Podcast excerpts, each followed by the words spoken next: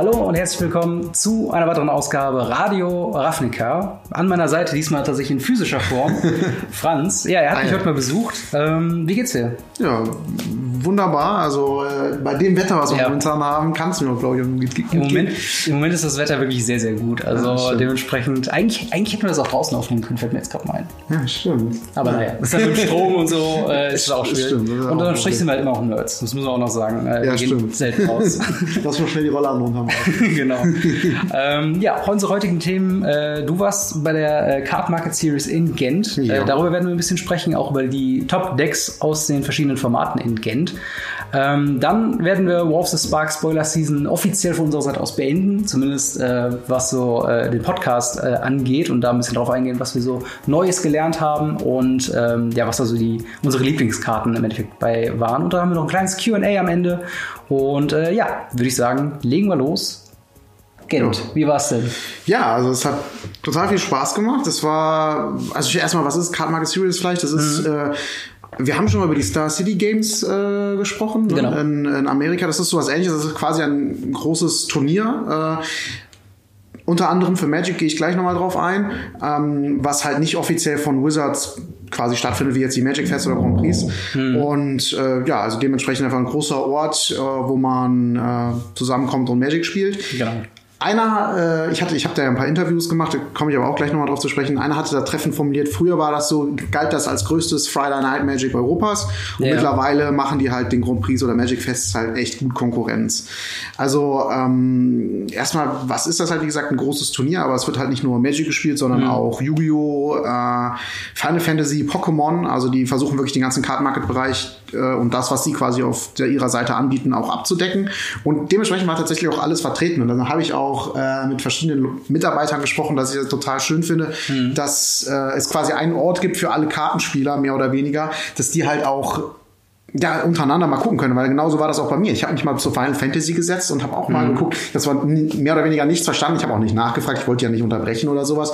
Aber äh, es war trotzdem total interessant, einfach mal zu Ja. sehen, wie die anderen Leute ihr Kartenspiel spielen und äh, quasi das, das vermeintliche Nischenspiel quasi spielen, wo gerade auch nebenbei Magic gespielt wird, fand ich, fand ich irgendwie total interessant.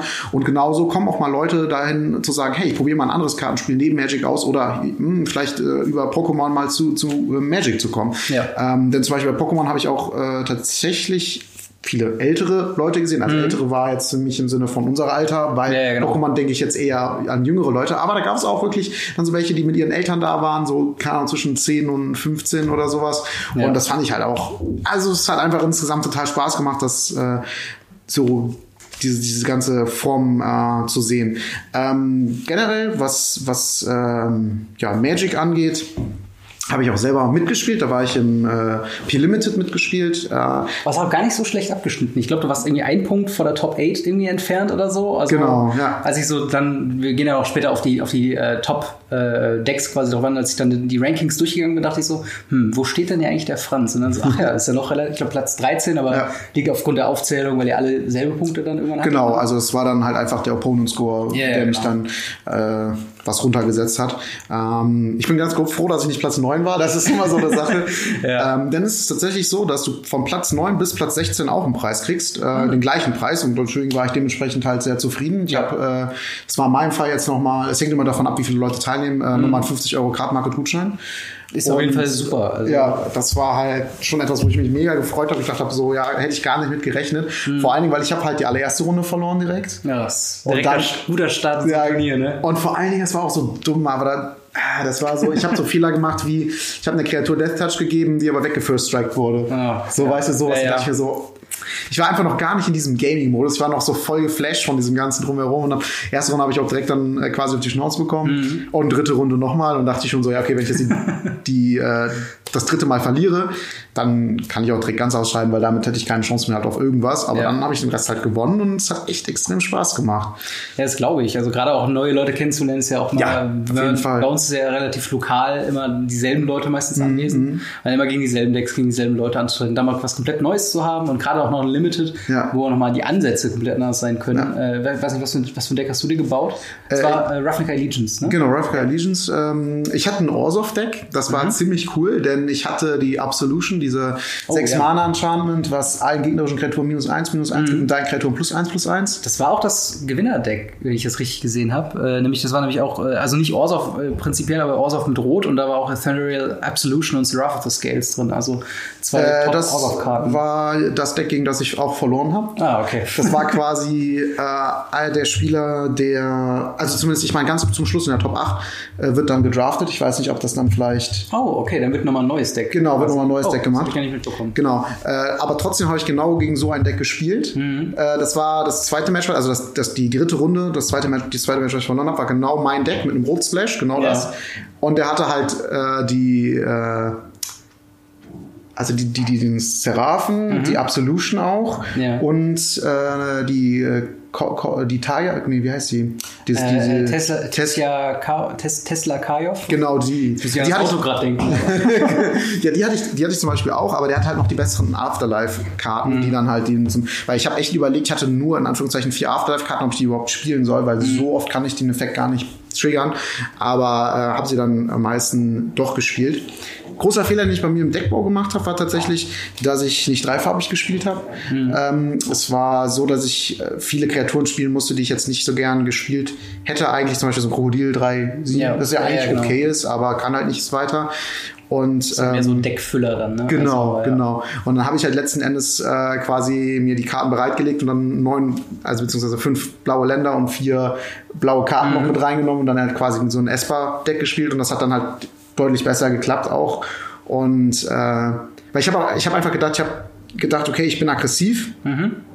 Weil ich hatte ziemlich viele Two-Drops, einen One-Drop, glaube ich, und dann viel auf der Dreier-Kurve und dann halt hinten raus ein paar Removal, ein Sechser-Slot und sowas und Mhm. dann die Absolution. Habe aber gemerkt, okay, eigentlich warte jedes Spiel darauf, dass ich dieses Enchantment kriege. Ja. Und wenn ich das lege, habe ich meistens mehr oder weniger gewonnen.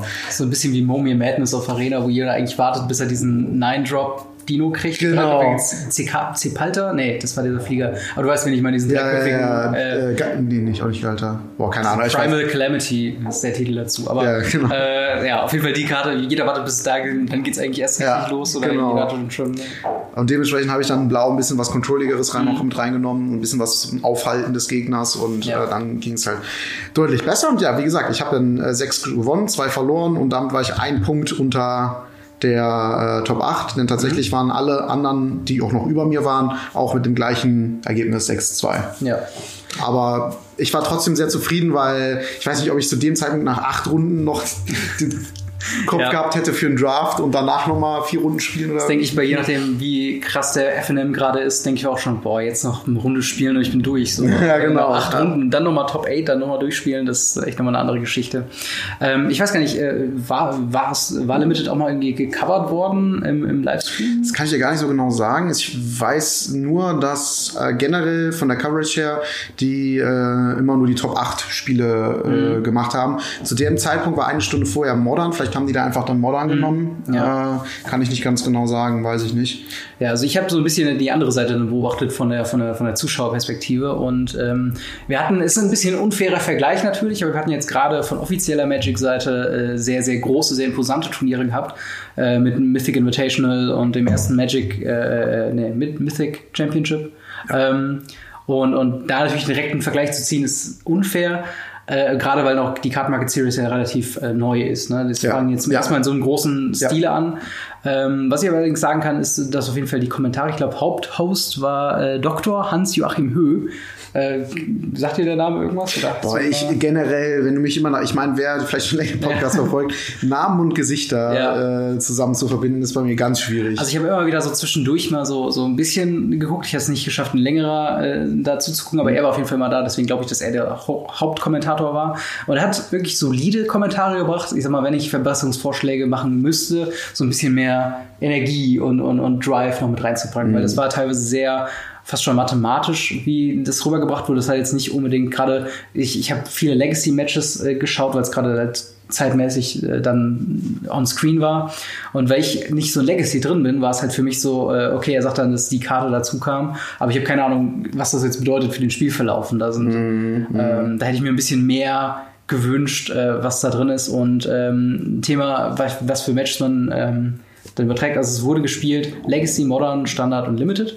Und äh, gerade, gut, das sind jetzt natürlich meine persönlichen Referenzen, aber halt Standard und Limited wäre natürlich so das, wo ich in, am interessantesten hinterher war. Aber ich habe meistens nur Legacy und hochgeladen auf dem YouTube-Kanal sind, glaube ich, bisher auch äh, die Modern Spiele. Ich glaube sogar Halbfinale und Finale hm. jeweils. Ähm, und Modern, klar, da bin ich ein bisschen mehr drin, aber äh, das fand ich halt ein bisschen schade, dass dann die älteren Formate so, eine, so einen kleinen Vorrang bekommen haben. Aber ist vielleicht auch mal ganz, äh, ganz nett, weil die ja sonst von Magic gerne oder von, von Wizards of the Coast ein bisschen unter den Teppich gekehrt werden. Ähm, ja, und ich würde sagen, dann gehen wir direkt mal in die, in die Top 3 bzw. Top 4 Decks. Ähm, fangen wir mal bei Limited an. Da haben wir auf dem äh, vierten Platz haben wir äh, Michael Milles. Äh, leider das Deck an sich äh, ähm, hat, man, hat man nur dann im Finale nochmal äh, in der Text-Coverage dann sehen können. Deswegen keine Ahnung, was für ein Deck. dann noch. Kommt wahrscheinlich noch, es wird noch wahrscheinlich noch Genau, genau, wahrscheinlich schon. Ähm, ach so, genau, das wollte ich auch noch sagen. Die Webseite hat mir sehr gut gefallen, weil man konnte sehr viel äh, Sachen sofort sehen. Die war sehr hübsch aufbereitet. Also, das mhm. waren auf jeden Fall nochmal sehr positive Sachen, wenn man sich im Nachhinein informieren wollte. Äh, auf Platz 3 hat es äh, Charles Wickham geschafft. Auf Platz 2 Emanuel äh, DeWolf äh, mit einem äh, ja, äh, White, Black, Red Mix. mit unter anderem Keykarten, die ich dort drin gesehen habe, war es äh, Skargan Halkite und den Archway mhm. Angel mit einer Handvoll Gates, was ja dann auch schon reicht, meistens im Limited-Bereich, um da ordentlich Value rauszukriegen und ja. ganze, das ganze Match schon mal umzudrehen. Und auf Platz 1 äh, als Champion dann aus dem Turnier gegangen, Philipp Krieger mit äh, auch einer White Black Red List und eben Ethereal Absolution und Seraph the Scales, ja. also die Keykarten, die ich da rausarbeiten ähm, konnte. Äh, ich weiß nicht, hast du mit, mit einem der Spieler irgendwie schon mal Kontakt gehabt? Oder, also ähm, Philipp Krieger ist, wenn man sich so ein bisschen ähm, mit der Cardmark Series generell auch beschäftigt, tatsächlich bekannt. Er hat schon mal äh, Turniere da gewonnen und ja. ich glaube, das ist sogar ein gesponserter Spieler auch, tatsächlich von Card Market. Ja. Und äh, ja, ist ein Deutscher und mit dem habe ich tatsächlich auch gesprochen gehabt. Also ähm, da wird auch noch ein Interview zu kommen. Generell zur Card Market Series kommt natürlich noch ein Video mit einem echt großen Gewinnspiel. Äh, da freue ich mich auf jeden Fall schon sehr drauf, das zu bearbeiten. Aber das kommt wahrscheinlich erst Donnerstag, Freitag so rum. Äh, denn ja, ich habe jetzt quasi das hier so schnell eingeschoben, sagen wir mal, hier den Podcast. Das ist so das Erste, was, ich, was jetzt noch kommt nach der Series. Und danach äh, ja, muss ich halt erstmal alles wieder aufarbeiten. Es ist ja so viel passiert in letzter Zeit. Kommen wir aber ja, auch gleich nochmal kurz also, drauf zu sprechen. Du warst jetzt eine Woche in Urlaub, glaube ich. Genau. Äh, und dann halt, du kommst wieder und erstmal, wir haben eine Liste an Sachen, die wir abarbeiten müssen, gerade auch was Wolfs Spark noch angeht, aber kommen ja. wir auf jeden Fall später zu. Genau. Ähm, ja, ja genau, wie gesagt, mit ihm habe ich halt auch noch ein kurzes Interview, also das werdet ihr dann mhm. auf jeden Fall äh, auch sehen. Und äh, ja, es ist auf jeden Fall wie gesagt, echt coole Erfahrung und ich kann jedem nur empfehlen, dahin zu gehen. Und du hast gerade eben auch gesagt, neue Spieler kennenzulernen. Lustigerweise habe ich äh, mehrere Leute getroffen, die ich auch in Lille getroffen habe. Hm. Ja, gut, also wahrscheinlich äh, die, die Turniergrinder. Genau, die, die Turniergrinder, also äh, mehr oder weniger. Das fand ja. ich total lustig. Ja, das ist cool. Äh, und ähm, ja, mit denen, also habe ich auch aber auch neue Leute kennengelernt. Ich habe mich mit jemandem aus Kanada unterhalten, der gerade auf dem Austausch in Österreich ist. Und ähm, dann noch mit jemandem, ja, aus Belgien waren natürlich viele da ja. und ja, man kommt einfach total ins Gespräch, man lernt Leute kennen, äh, die auch Lust haben auf Magic und hm. das ist eigentlich immer total cool. Das macht echt genau. super Spaß. Das auf jeden Fall. Ähm, ganz kurz noch zu den Turnierergebnissen. Wir haben Standard, haben wir auf äh, Platz 4 Alan äh, Schuer oder Schuer mit Mono Red Burn. Äh, auf Platz 3 Rob de Jonge mit einem Upsan Hero Deck, was ich cool finde, weil sowas sieht man halt auch nicht bei den großen kompetitiven mhm. Turnieren. Ähm, dann auf Platz 2 äh, Sander äh, waren Herwaden äh, mit Sultai Midrange und auf Platz 1 zähneknirschend muss man das sagen, äh, Michael Tepper mit einem Nexus of Gates Deck. Ähm, ja, scheint noch nicht quasi das letzte Wort für Nexus of Fate gesprochen zu sein. Und tatsächlich, ich weiß nicht, ob es jetzt, das ist wahrscheinlich stichprobenartig jetzt bei mir einfach aufgekommen, aber momentan bei Arena tauchen mir gerade im, im Traditional Play wieder mehr und mehr Nexus of Fate Deck auf. Also mal gucken. Auch vielleicht zu schauen, welche Karten dann das nochmal unterstützen, außer auf das Spark. Äh, ja, Modern äh, würde ich, ich würde einfach mal die Liste jetzt einfach mhm. durchgehen, damit wir zu den anderen Themen auch noch kommen. Ähm, auf Platz 4 haben wir äh, Peter äh, Bruins mit einem Harden Scales Deck. Auf Platz 3 Stan Splinter ebenfalls mit äh, Harden Scales. Äh, auf Platz 2 David Mundweiler mit einem äh, Blue-White Control Deck. Und auf Platz 1 Thomas Van der äh, Peilt mit einem äh, ja, Is It Phoenix Liste. Und ich habe auch nochmal hier die äh, Anzahl von Dredge und Phoenix in den Top 8 gezählt und es sind tatsächlich nur zwei. Also auch da wieder so ein bisschen der, ähm, ja, wo man es dann bei der, bei einer, äh, bei einem GP oder sowas schon mehr gesehen hat, dass die Leute dann auf die Top-Decks gehen. Hier probiert man sich noch ein bisschen mehr aus, beziehungsweise gibt Ja. auch mal den anderen äh, Decks eine Chance. Äh, in Legacy haben wir auf Platz 4 Karl-Heinz äh, Kaudasi mit einem Grixis Control. Auf Platz 3 Alexandra Perrin, 4 Color Loam. Äh, auf Platz 2 David Rabe mit einem Deck, was mir tatsächlich was sagt, und zwar Storm. Und auf Platz 1 äh, Philipp Schröder mit einem Sneak and Show Bild, was glaube ich momentan so in Beliebtheit in Legacy mehr und mehr dazu gewinnt. Also wie gesagt, Legacy nicht mein Steckenpferd, aber gilt für ähm, ich habe da bei YouTube tatsächlich äh, ein paar Leute, die Legacy auch Mhm. thematisieren und da ist es auch mal in ein, zwei Videos mir aufgekommen. Vielleicht das neue, das neue äh, Nexus of Fate für Legacy oder so, keine Ahnung.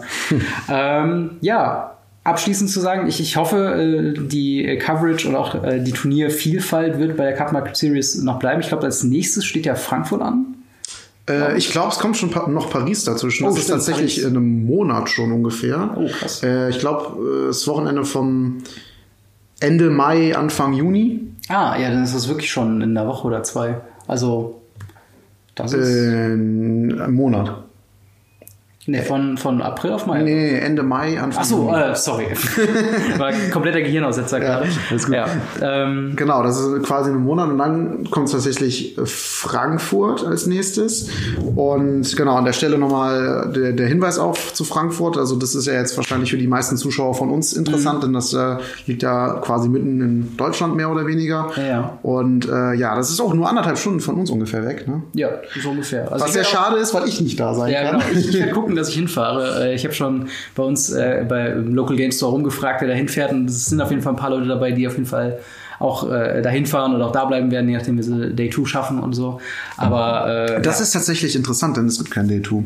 Echt Das ist das, äh, das ist eigentlich das Gute in Anführungszeichen. Du kannst Ja. da am Tag hinfahren, spielst dein Turnier, dein Main Event, was du gerade spielen willst, und Ja. fährst am Abend wieder zurück und entweder hast du gewonnen oder nicht. das macht es ja noch einfacher. Also, da bin ich Ja. hundertprozentig dabei. Ich dachte Ja. schon, wenn es mehrtägig ist, dann würde ich mir nochmal überlegen, weil dann da übernachten kommen wieder Kosten Genau, und so. genau das ist es halt. Das Also ist halt, du kannst super, einfach ja. das Turnier dann da zu Ende spielen und genau, und du kannst überlegen, ob nächsten Tag vielleicht wieder hinzufahren, wenn du doch noch Bock hast, um Ja. ein anderes Main Event zu zocken. Das ist halt äh, Thema, Thema Main Events. Gibt es da auch so klassische Side-Events, wie man es auch Ja. kennt? Also so Draft, äh, Ja. Sealed mh, vielleicht, aber ich glaube eher sowas Ja. wie Draft und so. Draft ist auch das beliebtere als Sealed. Also Sealed es kostet weniger und man sagt ja, es wäre äh, skilllastiger. Ja, ja, klar, bisschen. weil du halt die Wahl dann hast. Genau. Ähm, und sonst irgendwie, irgendwie, wie war die Lädenvielfalt? Gab es da irgendwie noch viel, wo man so an den Rändern shoppen konnte oder so? Oder? Äh, tatsächlich waren noch ein paar da, zum Beispiel JK aus Frankfurt Mhm. auch, kennt man ja vielleicht.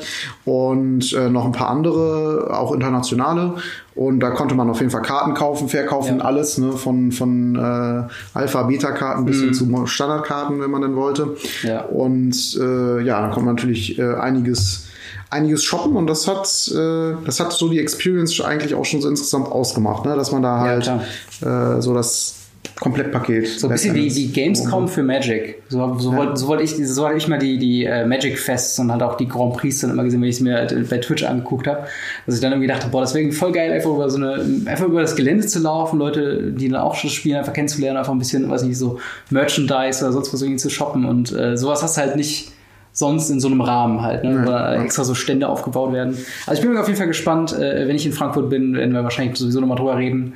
Äh, und äh, ja. Eine Sache wollte ich noch sagen dazu, ist mir Ja. gerade mir auch total eingefallen. Ich habe auch mein erstes Warning kassiert. Von, Oh, echt? Von einem Deswegen äh, Judge. Ähm, es war wirklich nicht beabsichtigt.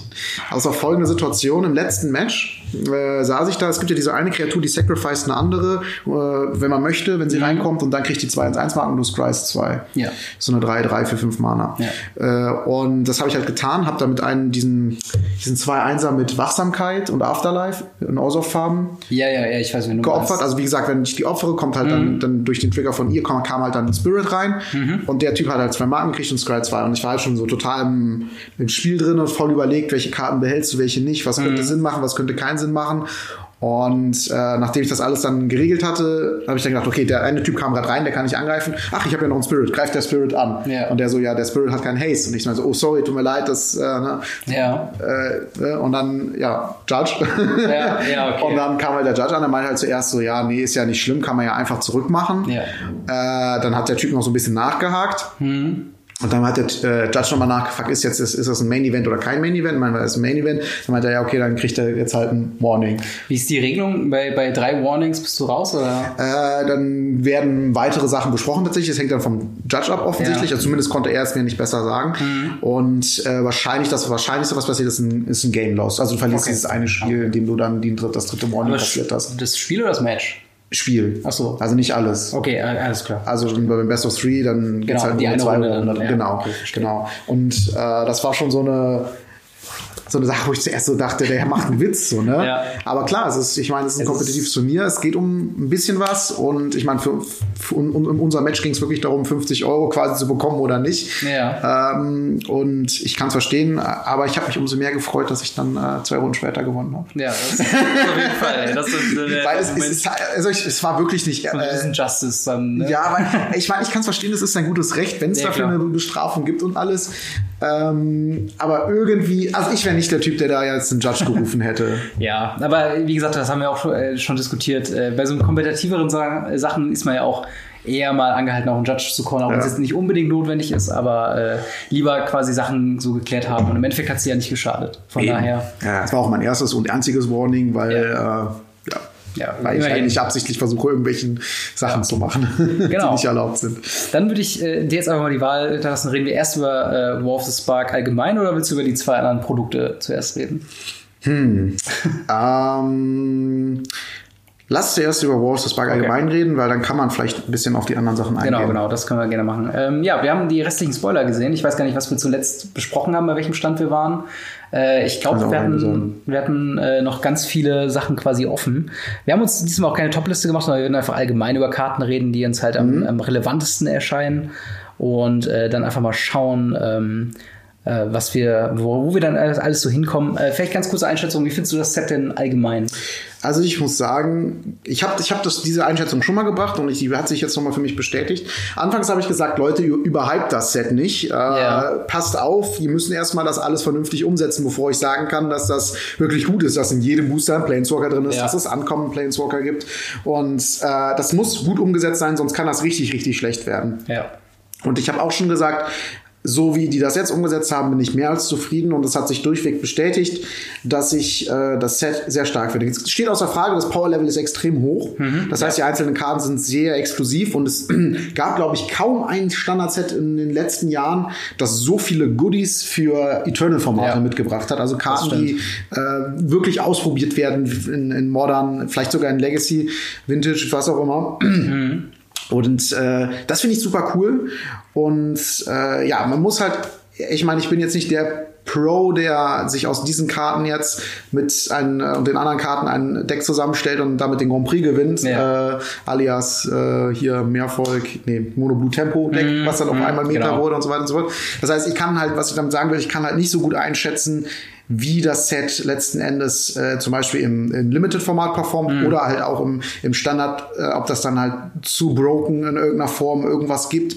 Ähm, das wird sich halt meiner Meinung nach erst rauskristallisieren in den nächsten Pro-Matches, äh, wo dann Decks getestet werden, ob die, ob die, ob es da irgendwas gibt, was total broken ist. Also wie gut balanciert das Set dann letzten Endes in den einzelnen Formaten ist, das wird, wird sich halt erst in nächster Zeit zeigen. Aber so wie ich es bisher einschätzen kann und vor allen Dingen, wie ich es empfinde, ist es ein sehr, sehr gut umgesetztes Finale. Ja. Was sagst du denn Äh, dazu? also ich finde es, ich sehe es eigentlich ähnlich äh, dazu. Man hat natürlich ein bisschen was mehr noch. Das, also was mir besonders aufgefallen ist, dass selbst Billow-Karten, äh, die man wahrscheinlich nirgendwo anders außer Limited sieht, wenn überhaupt, äh, dass selbst sie so in gewisser Weise eine Story bekommen haben. Das fand ich Ja. sehr, sehr clever gemacht, weil es gibt äh, Heartwarming Redemption, was quasi äh, eine, eine, eine Geschichte am Ende nochmal erzählt, äh, die man, ähm, ja, die man einfach, also es wäre also die Karte an sich ohne diesen, diesen Flavor wäre einfach komplett, wo man denkt, ja gut, kann man spielen, muss man nicht, ist mehr so ein Casual Limited äh, Geschichte.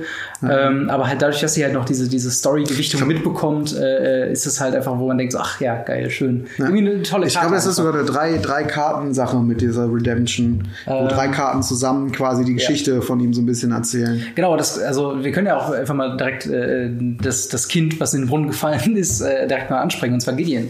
Gideon äh, wir haben ja im Trailer gesehen, ist er ja in unmittelbarer Nähe von Liliana, nachdem mhm. sie von Nicole Bolas so ein bisschen aufgelöst wurde. Genau. Und wir, der Bolas angefangen hat, die zu vernichten. Genau. Und es gibt eine Karte, die erzählt, was dann mit Gideon passiert. Mhm. Und zwar Gideon's Sacrifice. Äh, er nimmt diesen, diesen Fluch, den Nicole Bolas durch diesen Contract, so habe ich das verstanden, äh, quasi auf Liliana projiziert hat, nimmt er sich auf und, und opfert sich quasi für Liliana. Also Liliana genau, letzten Endes ist es, glaube ich, so, dass äh, Bolas, die, also warum mhm. auch immer, mit dem Contract hat es auch irgendwie zu tun, die ja. Liliana halt äh, vernichten will. Mhm. Und äh, Bolas gibt halt quasi Liliana seine Unsterblichkeit. Und also der ja. ist ja immer dieser, dieser wenn man den mal so ein bisschen verfolgt, das ist ja immer der Planeswalker, der irgendwie unzerstörbar ist. Also ja, genau. das ist so seine Fähigkeit, ähm, warum er so krass ist. Und das gibt er halt an Liliana ab und damit kann sie halt nicht zerstört werden, aber mhm. er stirbt dann halt quasi. Also es ist dann quasi einerseits er nimmt es in sich auf und andererseits ja. gibt er ihr die Unsterblichkeit. So, das ist so genau. und dieses Mischspiel, genau. Genau, das ist halt eine Karte irgendwie für zwei Mana kann eine Kreatur, die du kontrollierst, äh, bekommt Unzerstörbarkeit oder so. Mhm. Eigentlich ein Effekt, der so, der mal ganz nett ist, allerdings äh, halt nicht wirklich spielbar äh, wird. Und so geht's mit vielen Karten. Ich weiß nicht, was ich auch sehr cool fand, war dieser Cycle von, von den Bonds. Ich meine, es ist ein Ein-Mana-Instant, ne? Also Stimmt, jetzt haben wir die Choose a creature or planeswalker you control, all damage that will redeal to permanents ist ein bisschen sehr klein. You and permanents is deal to the chosen permanent instead. Also du kannst quasi einen Schaden auf eine permanente Karte, auf eine Kreatur oder Planeswalker, den du kontrollierst. Äh, ja. Wer, wer hält höchstens was für äh, Mono Blue Tempo Style Decks, äh, weil also du wirklich eine Kreatur schützen willst. Auf der anderen Seite. Ist, ist, ähm, ist es nicht so rum, dass du äh, Kannst du ja eigentlich auch mal. To you and permanence you control. Das ist doch, das ist gar nicht mal so schlecht. Du, du sagst quasi, diese eine Kreatur kriegt alles ab und mhm. der Rest ist geschützt, sogar du und deine Lebenspunkte. Ah, okay. Das heißt, du sagst, äh, ja, ich blocke nicht, ich lasse alles durch, äh, den Swing, den du Ach, machst. Ja, verstehe. Aber gib jetzt hier meinem 1-1er Dude die 20 Schaden, die ich die Runde kriegen würde. Das stimmt. Das, vor allen Dingen, das könntest du mit diesem Truthfire Captain oder Truthfire Captain, der jeden Schaden dann wieder, uh. wieder Combo ja. ja, okay, dann habe ich es ein bisschen unterschätzt vielleicht. Ähm, aber auf jeden Fall. Das ist voll lustig. Das ist halt eine, eine Common Instant für einen Mana. Da kann man halt dementsprechend vom Power-Level an sich nicht viel verlangen. Äh, aber eben sowas wird halt mit der, mit der Story-Gewichtung, die dahinter steckt, halt äh, einfach dann aufgewertet. Und äh, genauso ist es halt mit ähm, diesem, diesem Zwei-Mana-Flieger äh, den Trusted Pegasus. Der, zwei Mana tatsächlich? Ah ja, der zwei. Äh, nee, drei Mana, 2-2. So fliegen, genau. Genau, fliegend. Und eine andere Kreatur, da. genau, da ist sie, äh, bekommt Fliegen bis zum Ende des Zuges. Das wird vor allen Dingen dann nochmal äh, ja. quasi mit, mit äh, es gibt Holy Arrow, was quasi viel Schaden äh, an Also äh, vielleicht erstmal ganz kurz der, der, so. der Flavortext. Also man sieht halt den Gideon da drauf, genau. äh, der den quasi den Pegasus so äh, vorne an die, nennt man das? An die, an die Schnauze. An die Schnauze, ja. Fast und also ins Gesicht fast so von und dann halt so ihn quasi fragt, ist es für dich in Ordnung, wenn du mir deine Flügel leist, also so quasi, ob ja. ich dich reite und sowas und ob du mir quasi dein Leben schenkst und dann kommt halt die Karte, die du jetzt angesprochen hast. Genau, Holy Arrow, die glaube ich vier Schaden an Attacking oder Blocking Creature halt gibt. Genau. Und äh, dort sieht man dann wie äh, Oketras Pfeil, auch die Kreatur haben wir noch nicht besprochen, ja. äh, ein neuer God Eternal zurückkehrt, Oketra, äh, dann diesen Pegasus von der Luft schießt. Äh, und dann gibt es nochmal einen Twist in der dritten Karte, dessen Namen ich gerade nicht weiß, ähm, aber doch irgendwie an. Äh, an eine schwarze, an, ne? Genau, eine, eine an äh, irgendwas. Äh, du hast ja auch eigentlich direkt auf das Schwarze klicken.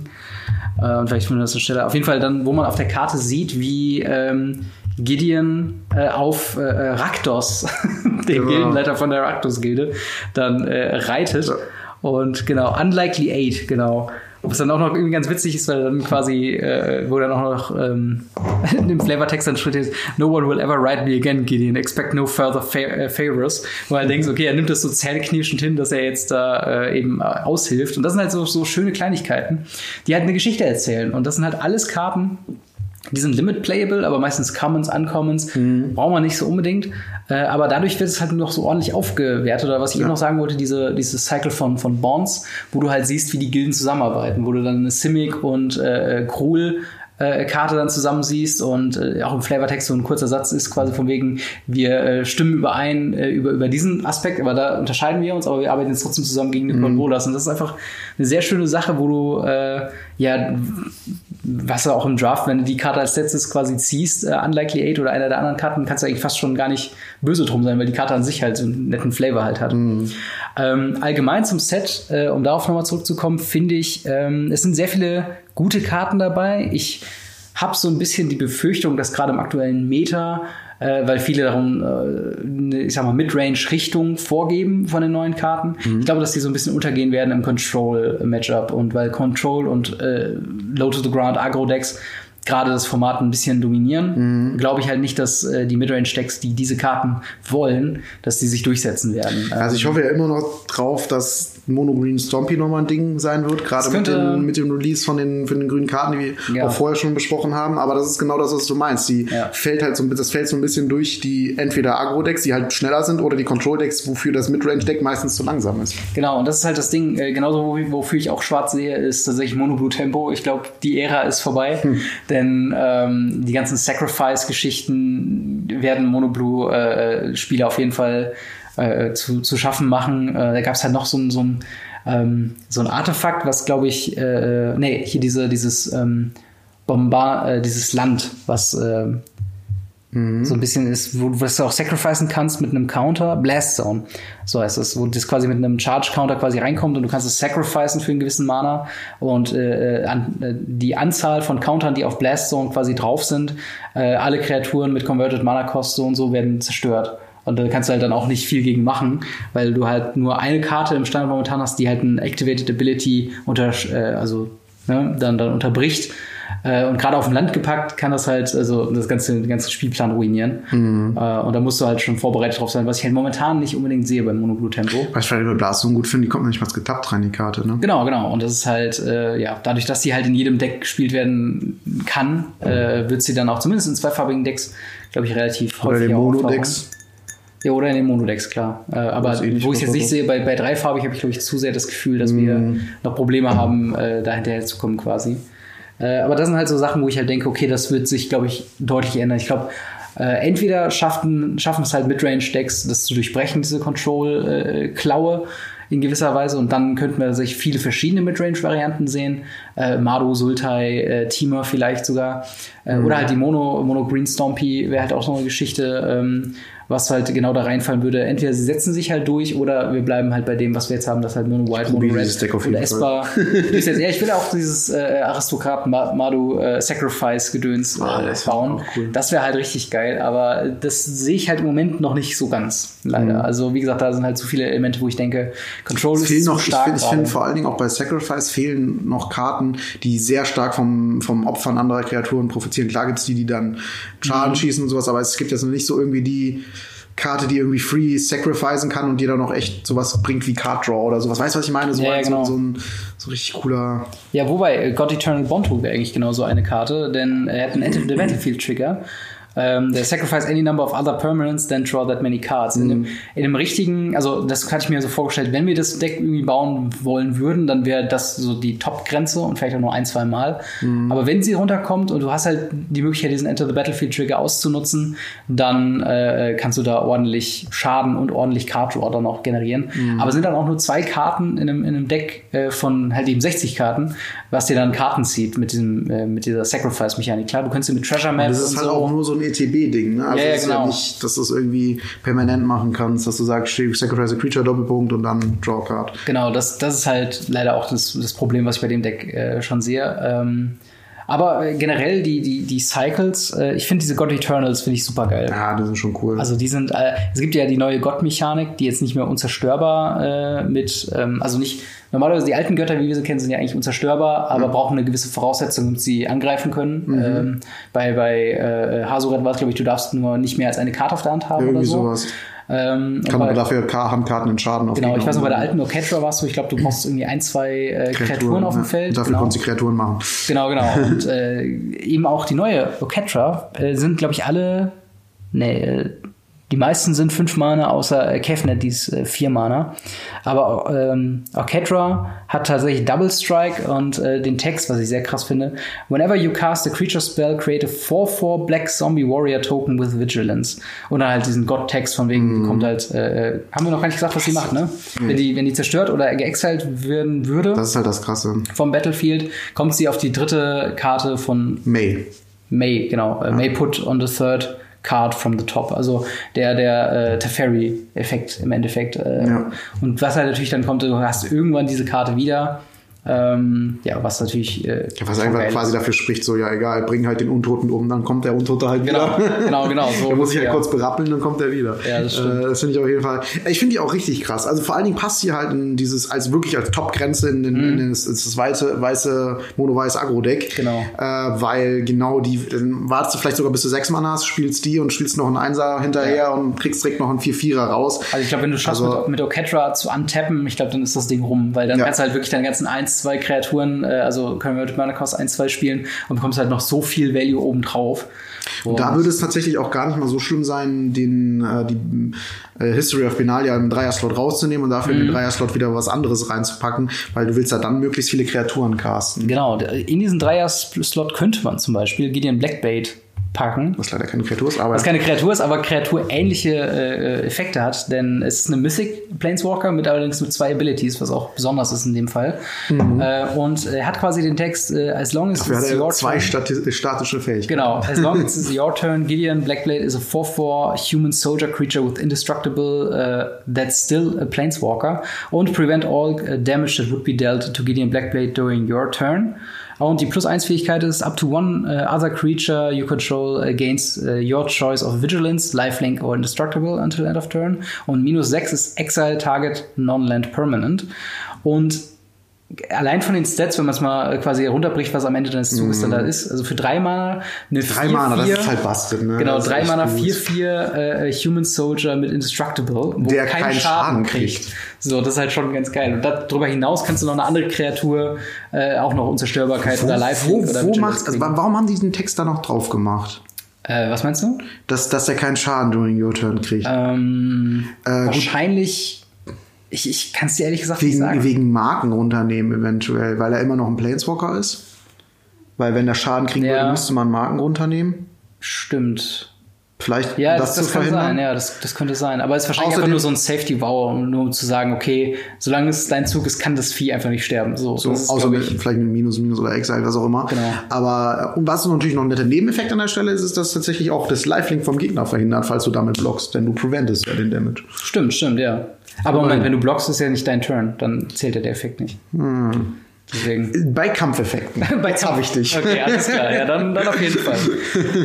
ähm, ja, auf jeden Fall ist es eine Karte. Ich suche noch so ein bisschen das richtige, die richtige Shell dafür. Ich hatte tatsächlich überlegt, in meinem äh, Engel-Deck das so zu verbauen, aber du hast halt gerade mit Resplendent Angel äh, und den neuen Gideon und History of Benalia und Feather was ja auch noch eine, eine, neue Karte ist, die da super reinpasst. Da hast du eigentlich so viel äh, Karten da drin, aber ich glaube, relativ safe ist die Karte Vielleicht ja, dreimal ja, äh, im, im äh, Three-Drop-Slot von, von äh, White Weenies in irgendeiner Variante.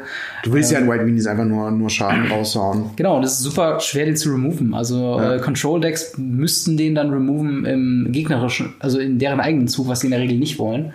Und Burn-Spells, genau, dasselbe. Also die müssten dann sehr viel. Also der, der, der ist halt, der ist halt äh, eine 4, ne? Also der muss direkt zwei Windspells ja. dann auch abkriegen. Das ist teuer, den ja, zu Wobei Lava Coil, ne? Das ist natürlich, das ist so die, die Aber Lava, Lava Coil geht ja nicht. Das ist ja keine Kreatur im gegnerischen Zug, ist ein Sorcery. Stimmt. Stimmt, ja. Stimmt. Und, ja und der macht nur mal plus eins, das heißt, ja. dann ist er auf fünf. Also es ist auf jeden Fall eine, eine, eine Karte, die schwer zu removen ist. Ich glaube, die wird auch Play sehen. Ähm, also die Karte ist einfach super safe. stark. Ich finde, da, ich finde, da fehlt, fehlt noch so eine Zeile, so wenn du Gideon Black, Blackblade tatsächlich mit Blackblade Reforged equipst, gewinnst du das Spiel oder so.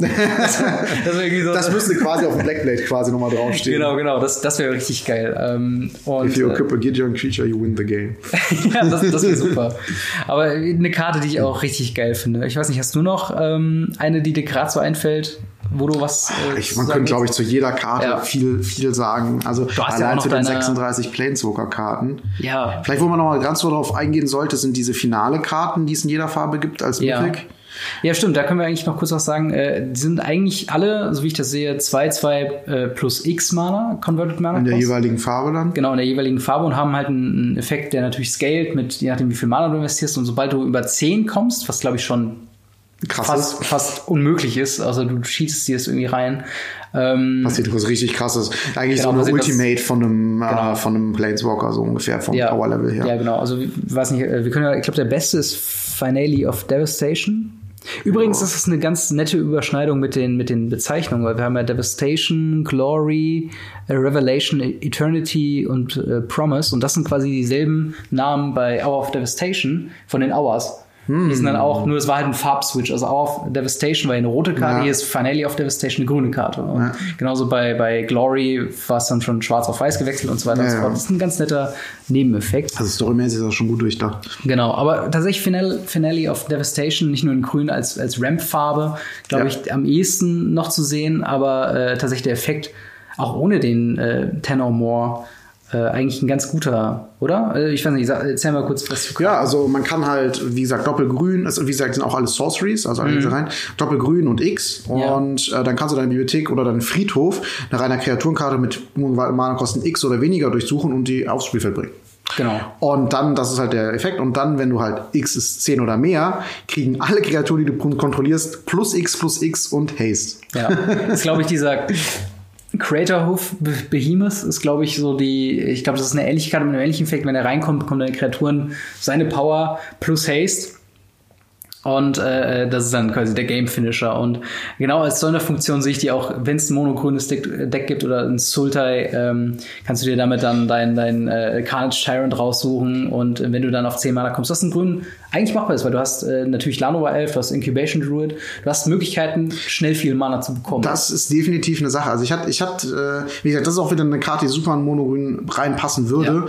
Und ähm, wie du schon gesagt hast, normalerweise ist es oft so, dass diese Search-Geschichten gerade im Standard äh, mit einem Sacrifice-Kreatur zu tun haben. Und die Karte kann dir halt einfach, klar, das ist keine Karte, die will man Runde 1, 2 auf der Hand haben, aber die kann dir gerade mitgeben, die passende Karte, die du brauchst, raussuchen, sei es ein Crawl Harpuna für äh, Ja. X gleich 2, der einfach mal eine gegnerische fliegende Kreatur wegmacht, äh, Genau. weil du es gerade brauchst. Ähm, mir fallen gerade auch so weirde Sachen ein, wie du suchst dir diesen Crawler Puna rein, der ja mit Undergrowth stärker wird. Ja. Dann ist das für die Runde eine 10 irgendwas. Äh, fightest vielleicht nicht und bringst dann noch einen Galter für zwei Mana zusätzlich genau. raus oder Stimmt. sowas. Und ähm, also ich glaube, da sind ziemlich viele coole Sachen mit möglich und wie du schon sagst, auch eine sehr starke Karte. Und ich glaube, diese finale Dinger sind äh, gerade im Limited, wenn man da hinkommt, Mhm. der absolute Finisher. Ja, und vor allen Dingen, das, was ich auch noch gut finde, ich meine, wir reden die ganze Zeit von, wenn man auf diese 10 plus Mana kommt. Also aber selbst unter, äh, die sind keine toten Karten auf Ja. der Hand. Also ich sag mal, ich ich will jetzt einfach mal Finale of Glory nochmal dazu nehmen, um einfach mal ein Gegenbeispiel zu nehmen, äh, ist halt Create, also auch wieder äh, ne, zwei weiße und X.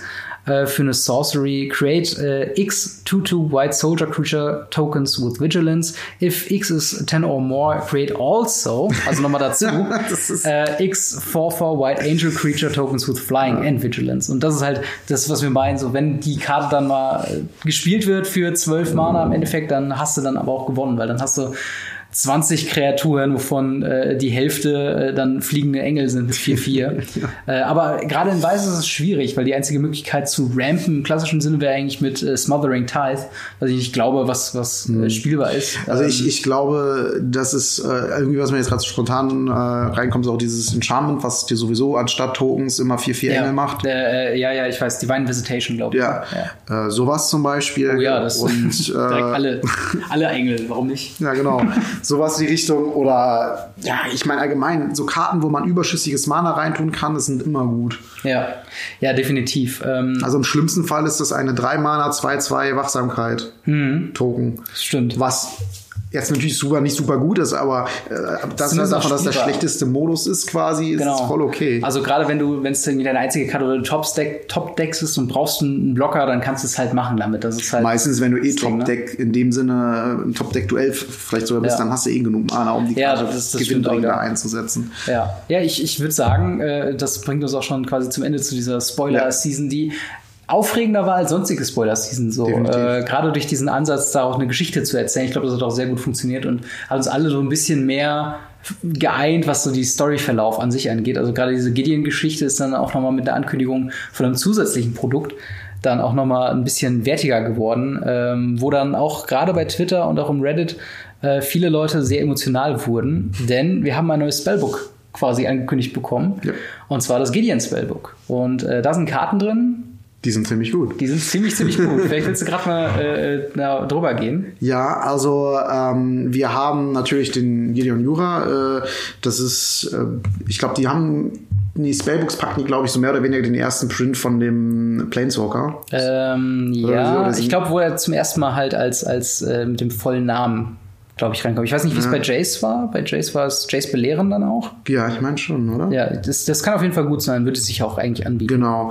Und äh, ja, halt als, als Planeswalker und in dem Sinne auch als einzige Mythic ist gar nicht mal so die interessante Karte. Ähm, ich meine, wollen wir die durchgehen? Brauchen wir eigentlich nicht. Eigentlich oder? brauchen wir es nicht. Gehen wir also, kurz auf die, auf die wichtigen Karten dann wahrscheinlich ein. Genau. Äh, Genau, als Gideon Jura, also als Planeswalker, nochmal ganz kurz vielleicht, was überhaupt ein Spellbook ist. Also es genau. dreht sich halt um den Planeswalker und um äh, in der Farbe äh, vielleicht für ihn passende, typische Karten, genau. wo dann auf jedem Artwork auch Gideon halt selber drauf ist. Genau, mit Oder, einem einzigartigen Frame und genau, ne? äh, so einem einzigartigen Erscheinungsbild. Die Karten sind alle bekannt. Zusätzlich hat man noch eine Foil da drinne, ja. die eine von diesen bekannten Karten halt sein kann. Genau, und das ist halt randomized, man weiß nicht vorher, was die Foil an, an sich dann genau, sein. Genau, also diese Foil ist dann dieser Zufalls Faktor, der da, der da quasi drin genau. ist. Wie, viel fandst, wie fandst du das? Wir hatten bisher nur ein Spellbook und das war ja. Jace. Wie fandst ja. du es denn eigentlich ähm, äh, von, von, den Karten, von der Kartenauswahl? War da irgendwas? Äh, also ich muss sagen, einerseits bin ich eigentlich sehr zufrieden, weil ich meine, Blau, klar, das hat, ist spellintensiv und sowas. Mhm. Und ich meine, man muss auch immer in der Preisrelation sehen. Ich weiß nicht, was der MSRP ist, ob der 20 Dollar war oder der war, 15. Ich, früher 20 Dollar.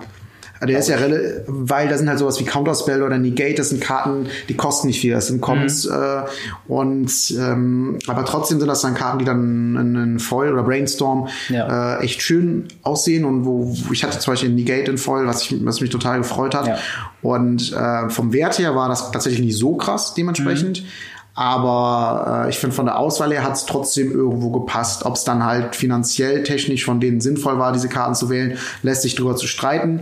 Äh, jetzt haben sie es definitiv, was die Auswahl angeht, äh, besser gemacht. Definitiv. Äh, also denn da sind Karten drin, die sind äh, ziemlich gut. Also drei sehr, von denen spiele ich ja. in meinem aktuellen Modern Deck und genau. ähm, die waren auch für mich damals im Einkauf nicht günstig. Ja, das sind halt auch so gerade Karten, also die Karten, die wir meinen, ist äh, eigentlich Path to Exile, Rest in Peace und Worship. Worship. Ähm, und das sind quasi drei ja modern Staples für weiße Decks eigentlich. Also gerade Worship als Sideboard-Geschichte, Path to Exile, der, der Premium Removal in Weiß ja. eigentlich so. Rest in Peace äh, ist auch schön Graveyard Hate. Wicht, ähm, auch eine wichtigsten Graveyard Hate. Genau, das heißt quasi alles für, ich sag mal, sagen wir mal rund 20 Euro, vielleicht am Anfang ein bisschen teurer, je nachdem, wir haben ja kein MSRP mehr offizielle äh, Weise, aber wenn es dann so im Rahmen von einem äh, Jace-Spellbook irgendwann wird, 20, 15 Euro vielleicht sogar schon, dann bekommst du da auf jeden Fall äh, ordentlich Value drin. Allein Path to Exile ist, glaube ich, 8, 9 Euro. Dann Rest in Peace auch nochmal so 7, 8 Euro und Warship dann auch nochmal äh, fast sogar. 10, 12 ja. Euro. Also allein die drei Karten allein bringen schon ordentlich Geld rein. Dazu hast du halt noch einen Planeswalker, die ja ich sag mal, rein vom, vom, rein traditionell gesehen nie kann gar keinen Wert haben. Ja. Selbst die Planeswalker. Also es gibt immer Leute, die Planeswalker sammeln. Und genau. Dementsprechend genau. hält sich so ein gewisser Wert bei denen an. Genau. Und ich glaube tatsächlich auch ein paar Commander-Staples drin. Also True Convictions, glaube ich, so eine typische Commander-Karte, äh, die da oftmals gespielt wird. Ich glaube, Matt, Matt Hyras Bond äh, ist auch so eine Karte, die äh, vielleicht sogar Legacy Play sieht. Also ich glaube, da sind noch ein, zwei Sachen dabei, die selbst noch in anderen Formaten auch durchaus gespielt werden. Aber äh, ich sag mal, für, für uns beide im Speziellen sind, glaube ich, tatsächlich wirklich die drei Karten am Anfang so der Grund, warum wir uns das holen werden und dann wahrscheinlich auch nicht einmal nur. Ja, also, also ich versuche da ein Playset, also vier ja. Stück zu bekommen. Äh, mal schauen, ob es funktioniert. Ich weiß halt nicht, wie gefragt die dann, ja. also ich meine, gefragt werden sie sein, wie äh, die dann gedruckt werden und wie es natürlich dann auch preislich aussieht. Aber das genau. ist auf jeden Fall ein, etwas, was, was ziemlich cool ist und auch da gibt es so eine Drei-Karten-Story. Du hattest gerade äh, eben ja von diesen Story-Karten im War, War of ja, ja, genau. gesprochen und da ist quasi auch Rest in Peace eine der letzten, oh, ja, wo dann halt quasi einfach eine I keep watch, äh, I will keep watch, genau. so vom Flavor her, also es ist der quasi immer noch man also sieht eine Skulptur, der, Frieden. genau, Skulptur zu Ehren von von Gideon und genau. das ist schon, das war glaube ich der Moment, wo viele Leute dann bewusst waren, ah fuck, okay, das ist jetzt wirklich auch ein emotionaler Moment. Äh, erzählt in Karten, in Spielkarten, dass er auch irgendwie schon echt krass ist. Ja. Ähm, und auch zur aktuellen Storyline passend haben wir hier nochmal einen Reprint von Black Blade Reforged drin. ist ein, ich sag mal, ist eine Lore-Heavy-Karte, Mhm. also so als Sammler gewiss ganz nett. Allerdings, äh, wenn das jetzt die Foil ist, bin ich, glaube ich, ein bisschen enttäuscht dann in den äh, Sets, die ich halt aufmachen werde. Aber äh, auf jeden Fall eine gute Karte. Äh, Release wird erst später sein. Ich habe mal bei unserem Local Game Store nachgefragt. Der hat das, äh, ich glaube, Bestellung für äh, was war das? Anfang äh, Juni. Anfang Juni, glaube Mhm. ich. Ne? Also äh, so um den Dreh wird es rauskommen. Ich hatte am Anfang ein bisschen die Hoffnung gehabt, dass es jetzt zum War of the Spark Release schon soweit ist. Also wirklich so ein nicht. Surprise-Artikel, der so übrigens Ankündigung und morgen könnt ihr das kaufen, so nach dem Motto. Aber Mhm. ähm, ja, auf jeden Fall finde ich das also für mich persönlich ein deutlich besseres Set als äh, das äh, Jace Spellbook, aber äh, ich glaube, es ist halt einfach auch vom Value her, bietet das einfach mehr als das bisherige Spellbook. Genau. Und wenn die Richtung Spellbooks weitergehen, dann gerne wieder. Also ich weiß gar nicht, was man da noch, äh, gut, man hat da noch die ganze andere Gatewatch-Geschichte, die man da Mhm. machen kann, aber auch zweifarbige Spellbooks wären interessant. Ja, auf jeden Ähm. Fall. Also da lässt sich auf jeden Fall einiges machen. Einige Jahre noch mitfüllen. Ich glaube auch. Also äh, ja. Und äh, wo sie auch ein deutliches Upgrade zum Vorprodukt gemacht haben, ist äh, die Mythic Edition zu War of the Spark, die natürlich auch wieder angekündigt wurde. Und ich glaube sogar, ähm, das war ein anfänglicher Leak zu Gideon Blackblade und ich glaube, da hat man zuerst Ja. auch das Artwork aus der Mythic Edition gesehen. Genau. Ähm. Da waren auch alle so, ist das jetzt real oder nicht? Aber ich meine, letzten Endes bietet es sich ja an, äh, wieder genau das Gleiche zu machen. Es gehört ja immer noch zum selben Block. Genau, Also, genau.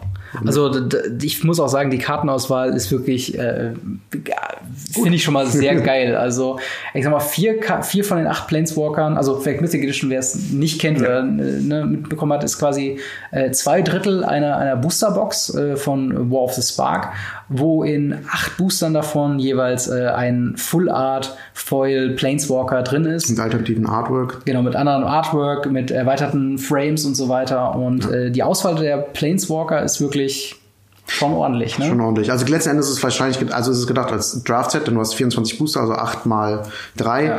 Äh, ich weiß nicht, wer wirklich damit draftet, um ehrlich ich zu sein. niemand. Also allein die, die, Die meisten werden sich wahrscheinlich kaufen und ins Regal stellen zu. Genau. Und dann gibt es noch die Partys aufmachen und einzeln verkaufen, aber ich, genau, draften wahrscheinlich eher weniger. Ja. Ja, also nur zu, dem, zu der Auswahl von den Planeswalkern. Äh, ja, da haben die auf jeden Fall was rausgehauen. Vorab vielleicht ganz kurz, ich, ich hatte mir ein bisschen erhofft, dass da noch was, ein bisschen was, also ähm, was anderes ist im Sinne von, ähm, ich, wie soll ich sagen, vielleicht irgendwie noch ein extra Planeswalker oder sowas, Ja. weil, weil es halt die finale Edition ist. Aber dafür haben sie halt eine gute Auswahl getroffen. Also äh, es sind halt, wie gesagt, wieder acht Full Art Planeswalker, wie wir gesagt haben. Und ja, ich, ich nehme einfach mal den, den, den Ugin, weil das eine persönliche Mhm. Karte ist, die ich äh, sehr, sehr, sehr gerne mag. Also die haben Ugin äh, äh, endlich mal einen Reprint verpasst, allerdings ein Premium Reprint. Ein Premium Reprint, das äh, das ist natürlich, ändern. ja genau, preislich wird sich an dem nichts ändern. Die gab es ja bisher nur in Fate Reforged und ist auch da eine sehr, sehr stabile Karte, die weiter steigt, 30 Euro plus, als ich das letzte Mal geschaut habe, wahrscheinlich sogar noch mehr mittlerweile. ein Staple für Tron, ne? Genau, also sehr Als wichtige einer Karte der für Tron-Finisher. Genau, für Tron und ähm, da einfach eine richtig schöne Karte. Ich glaube, das Artwork allerdings erinnert mich, es gab mal äh, auch eine Promo von diesem Ugin, die man in so einem Ja. Special Promo Booster drin haben konnte. Okay. So eine Art Standard Showdown, aber ein bisschen was anderes. Ja. Und das Artwork erinnert mich ein bisschen dran. Ich weiß ja nicht, ob es das gleiche ist. Ich glaube nicht, aber es geht ein bisschen in die gleiche Richtung. Aber trotzdem ja eine sehr, sehr schöne Karte. Genau. noch so? Ähm, ja, wir haben den Jace, den, den Jace, den jeder haben will tatsächlich, wenn es um Jace, Jace Planeswalker eigentlich geht, und zwar The Mind Sculptor Jace. Nachdem er ja äh, erstmal gebannt war in Modern, dann reprintet wurde in Masters 25, wird er jetzt nochmal reprintet, leider auch wieder in der Premium-Variante. Äh, allerdings halt, ist glaube ich, ich glaube, wenn man einen anderen Jace genommen hätte, dann wären, glaube ich, alle sauer geworden. Ja. also von Also daher. der ist schon wichtig für, für die Value einfach. Genau, ist aber auch eine, eine wie teuer ist gerade Jason Meinst Ist es 40, 50 oder eher so 70, 80? Ich glaube eher 70, 80. Ja, also lächerlich viel Value drin. Ähm, Also nicht voll. Genau, nicht voll in der billigsten Variante und hier nochmal in der Voll-Variante. Mit einem anderen Artwork, das wirklich auch schön aussieht. Also, Genau, sieht sehr, sehr cool aus. Und jetzt, jetzt fällt einem wieder auf, warum Jace eigentlich so der Posterboy von Magic mal eine lange Zeit lang war. Mhm. Weil das ist halt wirklich eine coole Karte mit coolem Artwork. Er sieht cool aus. Und seitdem, na gut, da gab es noch ein paar gute Jaces, aber äh, jetzt die letzten Jaces, die bekommen, Cunning Castaway und äh, Wielder of, of Secrets, sind beide jetzt nicht so die, wo man drauf guckt und denkt, wow, geil, Jace ist back. Hm. Äh, hier ist auf jeden Fall in seiner äh, prachtvollsten Variante quasi drin. Und äh, ja, würde, also value-wise, ich glaube, ich glaube, es ist 240 Dollar. 200, ich glaube 250, äh, 249,99. 249,99 ähm, dieses kosten soll. Ähm, in Amerika. Und, genau, in Amerika. Dann in Deutschland, wenn man es sich dann importiert, dauert, kommt da noch ein bisschen was dazu. Aber ich glaube, allein vom Preis her, wenn man sagt, okay, die ganzen, allein die beiden in einer Vollvariante mit alternativer Art, ich glaube, allein daran hast du den Preis doch schon wieder drin fast schon. Ne? Ja, also würde ich auch sagen. Also die Sache ist die, die haben auch gesagt, wir haben hier von 12.000 Produkte, wir werden mhm. das nicht neu printen. Das ja. heißt, diese Art von Planeswalkern, so wenn man wenn man es so versteht, äh, werden so nicht mehr kommen in der, in der äh, Auflage. Mhm. Und wie gesagt, 12.000 weltweit. Ja. Das ist, das ist nicht sehr viel. Also, ja. Ich hatte erst gedacht 12.000, boah, ist mein nochmal mehr als 1200, aber äh, trotzdem, wenn man es auf dem globalen Markt ja. sieht, ist es nicht viel. Also. Man, äh, also falls ihr das haben wollt, ich meine, es kommt am 1. Mai raus, informiert euch nochmal ganz genau, weil ihr müsst genau. auf, Zeit, auf die Zeit achten. Ja. Bei der Edition davor, die ja wirklich am schlechtesten von den dreien waren, ja. war das so, dass sie innerhalb von ein paar Stunden ausverkauft war und ich kann mhm. mir gut vorstellen, dass das da innerhalb von einer halben Stunde weg ist. Das heißt, Garantiert. wenn ihr es haben wollt, setzt euch davor und kauft es direkt ein, äh, aber rechnet rechnet mit 350 Euro ungefähr, inklusive genau. Zoll. Das wird dann alles schon äh, quasi gemacht, Zoll und Versand. Genau. Äh, da müsst ihr euch um nichts weiteres kümmern, aber äh, dafür hat es auch seinen Preis. Ja, kaufbar auch in der äh, in dem eBay-Shop von Hasbro. Genau. Ja. Das wird dann zum Release, das war dann so, äh, wird dann erstmal alles bei Hasbro, war das so alles gelöscht, was man da ja. kaufen konnte. Und dann war nur dieser eine Artikel drin. Ja. Und dann ging es richtig los. Dann konnte man bei eBay kann man ja sehen, wie verkauft wird. Erst 1000 verkauft, 2000 verkauft, 5000 verkauft. Das geht dann ganz schnell dann. Ja. Ne? ja, die anderen Karten, wir haben schon gesagt, Gideon Blackblade wird drin sein. Wir haben Nicole Bolas äh, Dragon God. Äh, auch, äh, auch eine, also das ist ein Planeswalker, den haben wir gar nicht besprochen, aber äh, also auch ein War of the Spark ist der jetzt auch mit drin. Aber vom, vom Artwork her super geil. Die Fähigkeit ist absolut lächerlich. Ich habe schon äh, Grixis Listen gesehen, die den quasi als Control Finisher quasi drin haben.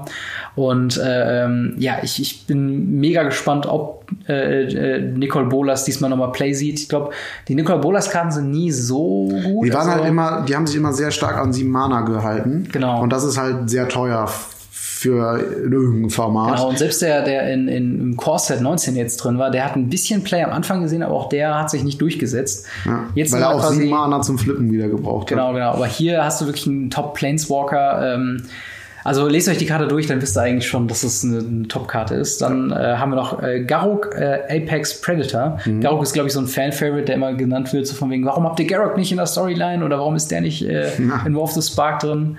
Äh, jetzt ist er zumindest in der Mythic Edition drin. Dann haben wir noch Sarkin Unbroken, äh, Nahiri the Harbinger und Tezzeret the Seeker. Ähm, ich glaube, die Karten äh, und auch Garruk sind jetzt nicht so unbedingt die beliebtesten, aber auch äh, da wird es, glaube ich, die Premium äh, dann auch rausreißen vom Ich meine, selbst her. die Jaya Ballard aus der Edition davor kostet noch 20 Euro oder ja. so. Äh, und die, die, das ist wirklich eine Karte, die keiner spielt. Ja, also wirklich. Das ist, eine, das ist ein 1,50 Planeswalker, ne? Ja. Also mal ohne Witz. Genau, also da, also ich glaube, War of the Spark Booster plus halt die Planeswalker drin, das ist auf jeden Fall eine Kombination, die, wenn, wenn ihr überlegen wart, euch einen zu kaufen und gerade immer so, ich weiß nicht, ob es sich lohnt, hier lohnt es sich, glaube ich, auf jeden Fall. Äh, ich glaube, das steht außer Frage. Ähm, und ja, äh, ich weiß nicht, hast du noch was zu sagen? Also ich meine, generell kann man wahrscheinlich noch ja. Stunden füllen, aber. Ich glaube, äh, du hast ja auch noch, äh, gerade was die Spoiler angeht, ja auch noch deine, deine eigene Spoiler-Serie. Ja, ähm, muss ich mal gucken. äh, dann würde ich sagen, gehen wir noch auf äh, zwei Fragen im QA ein. Äh, da auch wieder der Aufruf. Wenn ihr Fragen habt äh, zu unserem äh, Programm, zu Themenvorschlägen oder sonst irgendwas, dann lasst euch, lasst uns äh, da in den Kommentaren, Instagram, Facebook, Twitter, wo ihr wollt. Wir sind nahezu überall. Und äh, dann gehen wir mal ähm, auf die erste erste Frage von der Ast. Der fragt, äh, was war das für ein Starterdeck, welches du verkauft hast? Ich glaube, es bezieht sich auf den letzten Podcast, manche, oder hast du das im, im Livestream? Äh, ich gehabt? glaube auf dem Podcast, ja, genau. tatsächlich. Genau. Ähm, ja, also ich war ja auf dem Grand Prix in Lille. Genau. Das war ein Grand Prix äh, Standard, wo gerade äh, Gilden von Ravnica mhm. dazu kam genau. als Set. Und es gab noch keine Liste, wo man irgendwie gucken konnte, ja, das ist jetzt das neue äh, Deck. Ja. Und äh, ja, da habe ich so ein bisschen rumgebrüht und habe mir halt quasi ein monogrünes Deck gemacht mit einem Splash für die Trophäe. Ja.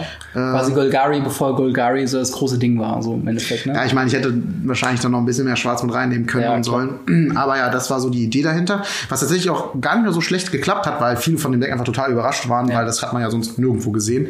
Und ähm, ja, aber gerade gegen die, die gegen das angesprochene Golgari-Deck, was viel Kreaturen-Removal hatte, mhm. war das dann halt nicht so stark. Also wie gesagt, das war halt monogrün, versucht hat, irgendwie schnell einen Galter rauszubringen oder was auch immer halt den Gegner halt mit fetten Kreaturen zu überlaufen. Ja. Und ich war in der glücklichen Position, dass dadurch das Golgari gespielt worden war und da sehr viele Golgari-Stables drin waren, die alle hochgegangen sind nach ja. dem Grand Prix, ähm, dass ich das Glück hatte, das Standard-Deck für mehr verkaufen zu können, als ich bezahlt habe für. Mhm. Und dann habe ich gedacht, okay, verkaufst du es und investierst in dein Modern Deck, da hast du ein Eternal-Format.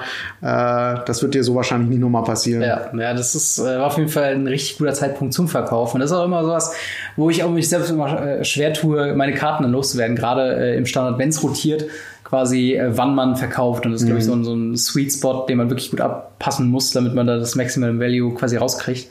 Und äh, ja, Soweit äh, zu der Frage von der Ast auf YouTube. Und dann haben wir noch ähm, von Mario mal wieder äh, eine wunderbare Frage. Äh, und zwar in immer mehr gespoilten Karten von War of the Spark lassen sich Synergien mit Artefakten und Effekten gegen Artefakte finden. Meint ihr, dass der neue Plane, äh, der demnächst Schauplatz sein wird, viele Artefakte äh, vorkommen werden und vielleicht sogar Ursa selbst nochmal in Erscheinung tritt? Ähm, ja, was ist deine Meinung? Glaubst du, es geht wieder in Artefakt-Richtung? Also ich, kann, ich habe mir jetzt tatsächlich auch das gleiche gedacht, gerade als sie die Biobox-Promo gespoilt haben, die ja Tesseret sehr artefaktlastig ist oder den Khan. Ja. Das sind Karten, äh, die so für Standard irgendwie erstmal gefühlt keinen so großen Impact haben. Mhm. Gefühlt zumindest, ja, ja, man weiß nicht. Nicht zu vergessen Ugin auch noch, ne? der auch alle Colorless-Karten zwei Mana günstiger macht. Und das waren so den hatte ich noch gar nicht in den Gedanken drin, da hatte ich den Gedanken schon gefasst gehabt. Ja. Und ja, Ugin bestätigt das auch nochmal, wo man schon das Gefühl hat, die bereiten da was vor. Mhm. Und ich habe mir gut vorstellen können, weil auch Katzen zum Beispiel, zum Beispiel der Ayani Pride Net wurde nochmal reprintet, ja. der ja wirklich gerade erst in M19 kam. Stimmt. Und äh, da habe ich mir irgendwie so, so gesponnen, das ist aber wirklich so ein Prozent Wahrscheinlichkeit. Ja, einfach ins Blaue geschossen. Genau, ins Blaue geschossen. Äh, was ich mir vorstellen könnte, ist nochmal so ein, so ein Dschungel-Thema, ähm, wobei das natürlich nicht lang war, aber naja, sowas wie eine ver verlorene Welt, sowas mhm. äh, ganz alte Artefakte, so eine, Zivil so eine verloren gegangene Zivilisation, die ja. eigentlich total hoch entwickelt war, mhm. wo man halt quasi so Artefakte vorfindet, äh, aber zusätzlich halt quasi so alles überwuchert ist ja. und äh, alles vergessen, verloren und da dann halt auch so Dschungeltiere, wie zum Beispiel vielleicht Katzen, nochmal ein Thema werden, ja. weil Katzensupport muss kommen. Ja, das wir haben jetzt auch gerade in den letzten, gab es ganz viele Uncommon Cats und, und, und Common ja. Cats. Also äh, das wäre auf jeden Fall richtig geil. Ähm, vor allen Dingen, das, was deine Theorie auf jeden Fall unterstützen würde, ist, dass ja die Storyline jetzt erstmal beendet ist mit der ja. äh, mit War of the Spark und jetzt was Neues angeht. Und da wird sich natürlich anbieten. Also wenn sie ganz krass sein sollten, könnten sie einfach, okay, wir machen einen Zeitsprung von, von 10.000 Jahren und bleiben auf Ravnica. Und das Ravnica jetzt überwuchert von Natur und alles ist eigentlich schon schon hinüber. Man findet so alte Artefakte von der früheren Zeit. Das ähm, krass. Wobei ich bei dem Artefaktenthema an sich oder jetzt im Speziellen ähm, sagen würde, ich glaube, die haben sich mit Dash und Ether Reward so ein bisschen die Finger verbrannt und sind da sehr vorsichtig geworden, was Artefakt-Support angeht. Dementsprechend glaube ich nicht, dass äh, das neue Set rein artefaktbasiert sein wird, ähm, sondern auch, das sieht man jetzt gerade mit so äh, Karten wie den Artefakten, die wir auch im War of Spark haben, die dann äh, ähnlich sind wie zum Beispiel Smugglers Copter, diesen, diesen blauen, äh, also ich meine, dieses blaue U-Boot da, was quasi den Effekt von Smugglers Copter hat, nur halt deutlich schlechter ist, weil er halt nicht so broken ist wie Smugglers Copter. ähm, äh, und, und die sind sehr vorsichtig geworden, was so diese, diese Artefakt-Thematiken an sich angehen. Und dementsprechend glaube ich nicht, dass sie da, äh, also wenn sie es auf Artefakte stützen, müssten sie schon wieder sehr mutig vom Design sein, äh, was ich denen jetzt nicht wegsprechen will, aber ich glaube, dass sie da äh, momentan Abstand von nehmen äh, wollen und halt Ursa. Ich weiß nicht, also eine neue Storyline äh, bietet natürlich immer Möglichkeit, dass alte Kreaturen, äh, alte Kreaturen, sag ich schon, alte äh, Personen und äh, Persönlichkeiten wieder äh, neu dazukommen. Ich weiß nicht unbedingt, ob Ursa nochmal wiederkommen wird, weil er ja, also die letzte Erscheinung war ja in an, äh, an Dingens, an wie heißt er? Unstable, glaube ich. Unstable. Äh, als als äh, Academy Headmaster, wo einfach nur der Kopf war. Dementsprechend glaube ich nicht. Also außer sie sagen nochmal irgendwas aus der Vergangenheit vielleicht nochmal reinnehmen und dann nochmal eine Geschichte erzählen mit Ursa und Artefakten dann, aber ähm, ich glaube nicht, dass Ursa nochmal selbst in Also ich meine, er ist ja tot. Genau. Also sein Kopf lebt noch in dieser Akademie, aber sonst äh, glaube ich, ist da nicht mehr viel äh, zu machen mit ihm. Und äh, ja, aber ich bin generell gespannt, in welche Richtung es geht. Also ja. Phyrexia ist ja immer so ein, so ein, so ein Ich meine, danach kommt ja jetzt erstmal ähm, ein Corset. Ich glaube, das ist immer nicht so Stimmt. storyintensiv. Stimmt. Wobei auch das letzte, da hat man auch schon ein paar gute Sachen drin gehabt. Also ja. mal gucken, wie es dann weitergeht. Ähm, ja, aber ich würde sagen, das bringt uns auch schon zum Ende. Äh, Folge 15 von Radio Ravnica. Wie gesagt, wenn ihr Inhalte habt, die wir besprechen wollen, wenn ihr sagt, ey, auf diese Spoiler müsst ihr nochmal eingehen, da kommt ihr nicht drum rum, das nochmal zu besprechen. Oder was für Decks ihr glaubt, äh, in Zukunft spielbar oder spielbarer geworden sind, dann lasst es uns wissen in den Kommentaren bei Facebook, bei Twitter, sonst äh, wie auch immer. Ähm, und äh, ja, dann vielen Dank, dass ihr hier mit auf der Couch dabei wart. Gleichfalls. Und dann sehen wir uns in der äh, nächsten Folge wieder von Radio Ravnica. Ciao. Tschüss.